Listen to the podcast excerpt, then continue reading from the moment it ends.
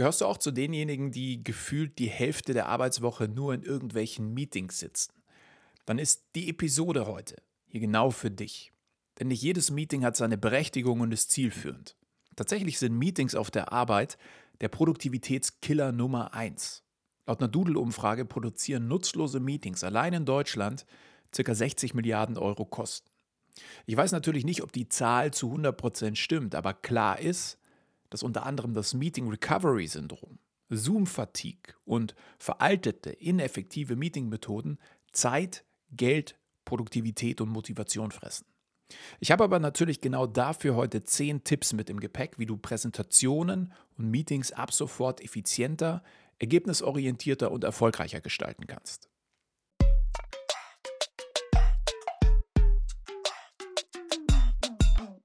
Herzlich willkommen zu einer neuen Folge Karriere denken, dein Podcast für Insiderwissen, Erfolgsstrategien und Impulse im Job.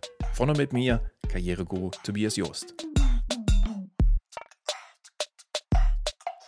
Die meisten von uns, und auch ich ertappe mich da immer wieder, sind in der Arbeit sehr reaktiv unterwegs. Also reagieren einfach auf das, was so passiert, aber steuern nicht. Wenn man aber nur so vor sich hin reagiert, schleichen sich oft Routinen ein, die Energie und Fortschritt kosten. Und das beste Beispiel für solche schlechten Gewohnheiten sind nun mal Meetings. Weekly Meetings, Daily Stand-ups, Status-Update-Meetings, Projekt-Meetings. Ja, für viele von uns sind Meetings einfach ein fester Bestandteil im Arbeitsalltag geworden, der aber oft mehr Frust als Wachstum mit sich bringt. Laut unterschiedlichen Studien verbringt ein deutscher Arbeitnehmer zwischen 15 bis über 50 Prozent seiner Arbeitszeit pro Woche in Briefings, Präsentationen und Meetings. Ich finde das krass. Also das macht mir fast schon Angst, allein wenn man das Meeting Recovery Syndrom betrachtet. Dieses Syndrom wurde in den 70er Jahren durch Doyle und Strauss geprägt und bezeichnet die Zeit, die man braucht, um nach einem Ereignis, zum Beispiel Krankheit, Trauerfall oder einem traumatischen Ereignis, wieder in die Spur zu kommen. Also bis man sich wieder voll und ganz auf seine Aufgaben konzentrieren kann, aus der man durch das Meeting zum Beispiel eben rausgerissen wurde. Das gleiche gilt übrigens auch für die Ablenkung durchs Handy. Dazu habe ich ja in der letzten Folge schon drüber gesprochen, wie man das ein bisschen besser in den Griff bekommt.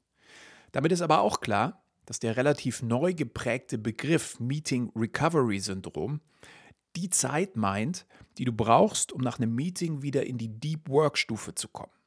Deep Work bezeichnet der Autor Cal Newport das fokussierte, ablenkungsfreie Konzentrieren auf eine anspruchsvolle Aufgabe. Und um dort reinzukommen, brauchen wir ungefähr 45 Minuten. Das musst du dir mal vorstellen. 45 Minuten. Wenn ich mir als Arbeitgeber überlege, dass meine Mitarbeiter 45 Minuten brauchen, um wieder maximal konzentriert zu sein, ist das ein enormer Produktivitätsverlust. Natürlich nicht, wenn das Meeting notwendig und super aufschlussreich war. Aber das sind halt nun mal die wenigsten.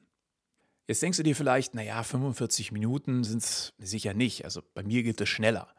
Das mag sein, aber definitiv nicht signifikant schneller. Das kann ich dir versichern, weil man selbst oft gar nicht richtig wahrnimmt, wie lange das wirklich dauert. Jetzt überleg mal an der Stelle, wie viel schneller du deine Arbeit erledigen könntest, wenn du nicht jeden Tag zwei, drei sinnlose Meetings hättest. Dann wäre die Vier-Tage-Woche wahrscheinlich schon längst eingeführt. Denk doch mal kurz an deine letzten Meetings zurück, die wahrscheinlich erst heute oder gestern stattgefunden haben. Was haben sie dir wirklich gebracht?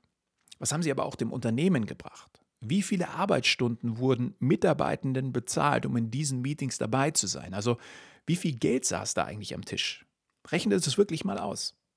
Bevor ich jetzt gleich zu den Tipps komme, wie du veraltete Meeting-Methoden ganz einfach gegen neue, effektivere Methoden tauschen kannst, lass uns erstmal schauen, was in den heutigen Meetings so alles schiefläuft. Auf jeden Fall sind Meetings, Präsentationen und Briefings Zeitfresser. Ja, das steht außer Frage. Die meisten davon werden nur abgehalten, weil sie irgendwie im Kalender stehen.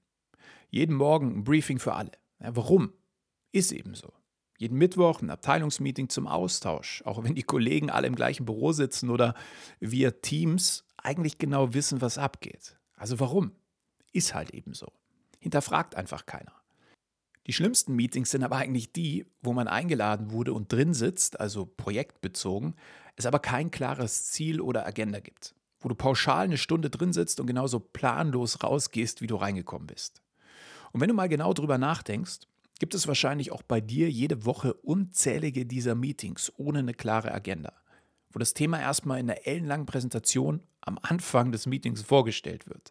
Zeit, die man einfach besser verwenden kann, denn jedes Meeting fordert mentale Ressourcen, unterbricht die Deep Work, stört den Flow und schüttelt den Fokus ordentlich durcheinander.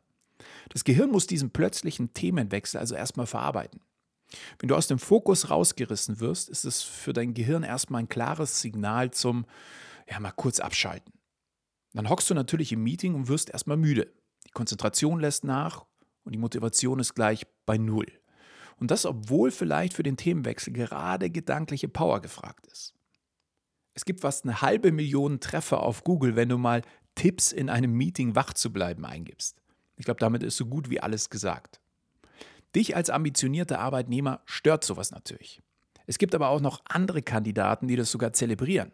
Und die sind oft das Problem. Also Kollegen, die sich einfach nur wichtig fühlen wollen und sich damit schmücken, so gefragt zu sein, weil sie in so vielen Meetings dabei sind und mitlabern. Oder die, die Meetings als bezahlte Kaffeepause sehen, um ja nicht arbeiten zu müssen. Na, solche Kollegen, die Meetings quasi zum Selbstzweck abhalten, sind absolutes Gift für dein Weiterkommen. Davon musst du dich also unbedingt lösen und ich zeige dir auch gleich wie. Wenn du jetzt also ein Meeting einberufst, dann stell dir unbedingt die Frage, wer wirklich für das Meeting wichtig ist. Wer bringt wirklich Mehrwert? Und wenn du selbst eingeladen wirst, dann hinterfrag mal, ob es dich da wirklich braucht. Ich erlebe das immer wieder in Kundenterminen, wenn da plötzlich die halbe Firma mit dem Meeting sitzt und am Ende nur eine Person wirklich mit mir im Austausch ist. Das ist doch Wahnsinn.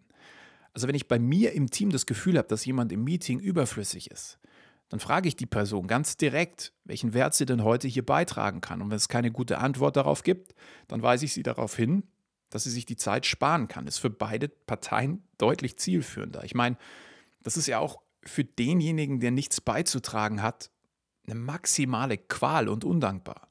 Wir Menschen wollen ja gehört und gesehen werden. Wir streben danach, gebraucht zu werden. Aber wenn das nicht der Fall ist und man stattdessen nur wie bestellt und nicht abgeholt als Komparse mit dem Meeting sitzt, hat das ein enormes Frustrationspotenzial. Ich meine, stell dir mal kurz vor, du sitzt mit gefühlt halb Deutschland in einem Meeting über die Facetten der Zauberflöte. Sofern du jetzt kein Opernfan bist, wirst du wahrscheinlich schon nach einer Minute einschlafen, auch wenn die Zauberflöte angeblich die bekannteste Oper der Welt ist. Und an der anschließenden Diskussion kannst du natürlich auch nicht partizipieren, weil du viel weniger Ahnung bzw. gar keine Ahnung von Opern hast und die anderen dich dadurch quasi übertrumpfen werden. Du bist also überflüssig und nutzlos. Das ist doch ein scheiß Gefühl. Demotivierender kann eine Situation ja gar nicht sein. Und dann kommt noch der Worst Case, weil du in der folgenden Woche zur zweiten Runde der Diskussion eingeladen bist. Offensichtlich hat niemand gemerkt, dass du völlig fehl am Platz warst. Da geht doch schon Stunden vor dem nächsten Meeting die Motivation maximal in den Keller, weil du weißt, dass du da wieder hindackeln musst. Und das wirkt sich natürlich auch auf deine generelle Arbeitssituation aus. Nachdem ich dir jetzt in der Folge hier schon ziemlich viel Zeit gestohlen habe, über die krassesten Fehler bei Meetings zu philosophieren, kommen wir nun zu den Tipps, die ich für dich habe, um deine nächsten Meetings zeit- und kostensparend, effizient und erfolgreich zu gestalten. Punkt Nummer eins: Vorbereitung. Stell dir das Meeting wie ein Picknick vor. Ja, wenn jeder was mitbringt, gibt es mehr zu genießen. Verschicke also vor dem Meeting eine Agenda. Natürlich nicht zu lang, sondern kurz und knapp, damit jeder weiß, um was es geht. Ja, da reichen ein paar Stichworte. Und gib auch das Ziel des Meetings an. Ist es ein Informationsmeeting? Dann ist mit einer Mail wahrscheinlich eigentlich schon alles gesagt. Ist es ein Brainstorm-Meeting? Sollte jeder schon ein paar Ideen mitbringen. Handelt es sich um ein Entscheidungsmeeting? Dann solltest du das ebenfalls im Voraus kommunizieren. Da weiß nämlich jeder, dass eine zeitnahe Entscheidung allen viel Zeit spart und das Meeting verkürzen kann. Nummer zwei, wähle die Teilnehmer für das Meeting sorgfältig aus. Hatten wir ja gerade schon kurz. Ich meine, warum willst du eine ganze Armee aufmarschieren lassen, wenn eine Spezialeinheit ausreichen würde?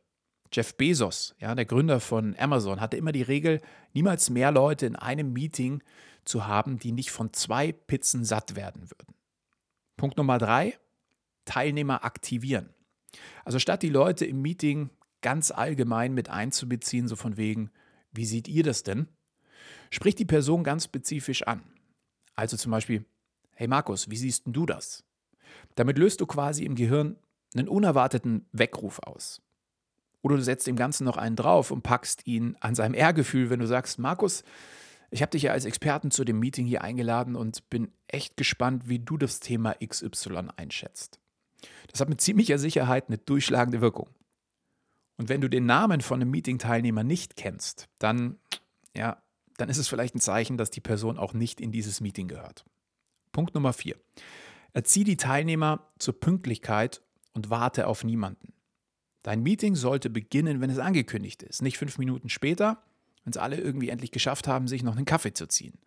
Auch wenn es die Führungskraft ist, die fehlt. Denn wie im echten Leben gilt auch hier, Zeit ist kostbar.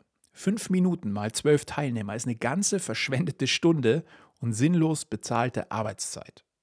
Punkt Nummer fünf. Setz ein klares Zeitlimit und halte dich auch daran. Es gibt kaum was Schlimmeres, als ein Meeting zu überziehen. Erstens, weil es den restlichen Zeitplan für den Tag durcheinander wirft und weil es einfach müde macht. Das heißt also, dein Zeitplan muss mit deinen Inhalten genau geplant sein. Und zwar am besten in 15 Minuten Schritten. Kann auch weniger sein, aber 15 Minuten sind ein ganz guter Richtwert, je nachdem, wie viele Teilnehmer mit dabei sind. Also Meetings nicht einfach pauschal für 30 oder 60 Minuten ansetzen, sondern auch mal nur 15 Minuten oder 40 Minuten. Du erinnerst dich ja vielleicht noch an eine meiner ersten Folgen hier im Podcast, wo ich über das Parkinson'sche Gesetz gesprochen habe. Das besagt, dass man immer so lange braucht, wie man sich selbst für Zeit gibt. Also setz die Meetings schon mal möglichst knapp bemessen an und stell dir im Meeting selbst am besten einen Timer, der für alle hörbar laut klingelt, wenn die Zeit rum ist.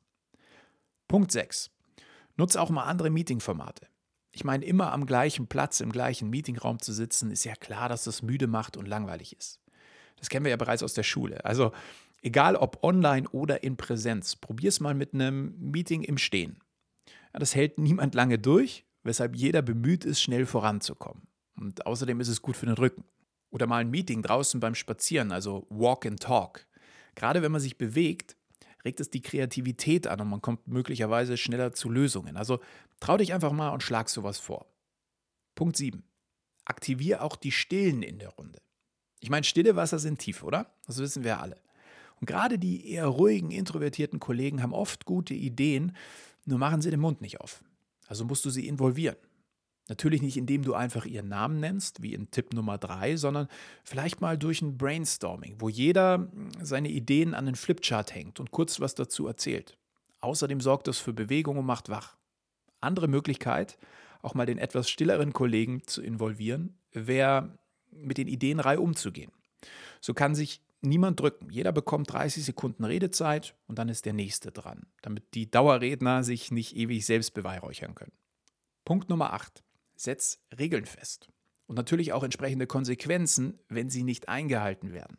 Zum Beispiel einen Beitrag in die Kaffeekasse. Denn ohne Regeln endet ein Meeting relativ schnell im Chaos und ohne Ergebnis. Setz also wenige, aber klare Regeln fest und achte darauf, dass sie eingehalten werden. Wenn jemand ständig die Agenda sabotiert oder das Gespräch monopolisiert, muss es einfach Konsequenzen geben. Wenn jemand am Handy ist, zu spät kommt oder einschläft, dann natürlich auch. Das Durchsetzen ist nicht einfach, aber umso wirkungsvoller. Zum Beispiel, wer zu spät kommt, muss Protokoll führen. Es muss also nicht immer ein finanzieller Anreiz sein. Punkt Nummer 9.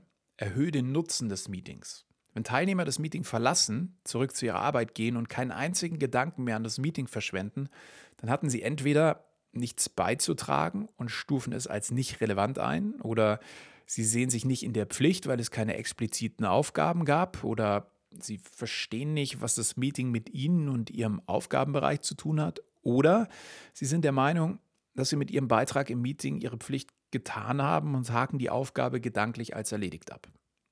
Was du jetzt tun kannst, um dein Meeting nachhaltig werden zu lassen, ist zum Beispiel, dass du eine Zusammenfassung mit den wichtigsten Punkten, Entscheidungen und nächsten Schritten verschickst. Am besten schreibst du dann auch gleich noch die entsprechenden Namen dazu, wer bis wann was erledigen muss damit es auch wirklich in die Umsetzung geht und man nicht beim nächsten Mal genau da steht, wo man jetzt ist. Und der zweite Tipp für ein nachhaltiges Meeting heißt Feedback und Verbesserungsvorschläge sammeln. Auch hier muss jeder Teilnehmer nochmal kurz das Meeting reflektieren. Am besten einfach ein anonymes, vorgefertigtes Feedback-Formular nehmen. Ja, das macht die Sache deutlich einfacher. Und dann so Fragen wie, was war deine wichtigste Erkenntnis, die du heute aus dem Meeting mitgenommen hast? Und Punkt Nummer 10, lege deine Meetings zu einem geschickten Zeitpunkt. Also schau, bevor du das Meeting terminierst, wann das Tagesgeschehen der Kollegen, die mit dabei sein sollen, am wenigsten gestört wird. Es kann direkt morgens zum Arbeitsstart sein oder direkt vor bzw. nach der Mittagspause oder eben so geplant, dass jemand direkt aus dem einen ins nächste Meeting mit dir kann und sich nicht gleich zweimal mit dem Meeting Recovery Syndrom anstecken muss. Ich persönlich bin übrigens immer so ein Fan von Meetings am Nachmittag, weil am Vormittag in der Regel jeder die meiste Energie hat und die sollte immer auf die operativen Aufgaben gelenkt werden. Am Nachmittag, wenn die Luft dann schon ein bisschen raus ist, dann geht es in die Meetings. Wobei die wirklich wichtigen Meetings, wo 100% Fokus gefragt ist, natürlich besser auf den Vormittag geschoben werden sollen. Da musst du selbst schauen, was für dich so am besten funktioniert. So, das war es jetzt erstmal. Eine Menge Tipps. Ich hoffe, deine Zeit in der Folge heute war nicht verschwendet und du konntest ein paar gute Impulse für neue Meetinggewohnheiten bei dir in der Firma mitnehmen. Lass mir jetzt gerne noch eine kurze Bewertung für meinen Podcast da. Es dauert keine fünf Sekunden und wir hören uns dann nächste Woche wieder. Bis dahin, bleib ambitioniert.